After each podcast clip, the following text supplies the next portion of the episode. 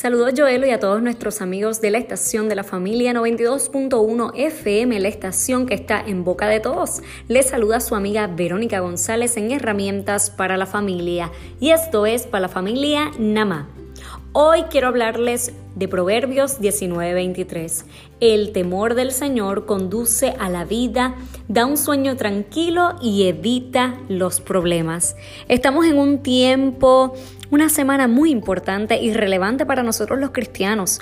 Por eso comienzo con este versículo, porque entrar en un momento reflexivo y de recogimiento espiritual nos debe llevar a la tranquilidad, a esa que tuvo Jesús a pesar de todo lo que experimentó.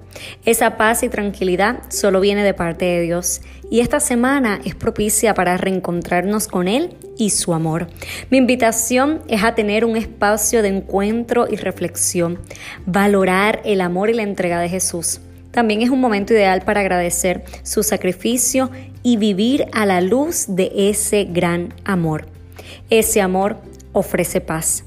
Búscale y recibe su amor y sobre todo su paz en este tiempo de incertidumbre, lo vas a encontrar. Yo estoy segura que así será, porque el temor del Señor conduce a la vida, da un sueño tranquilo y evita los problemas. Recuerda seguirme en todas mis plataformas digitales como Verónica González, educadora y conferencista en Facebook, y Verónica González, conferencista en Instagram. También suscríbete a mi canal de YouTube, blog Siembra la Buena Semilla, blog con V. Será hasta la próxima. Dios les bendiga.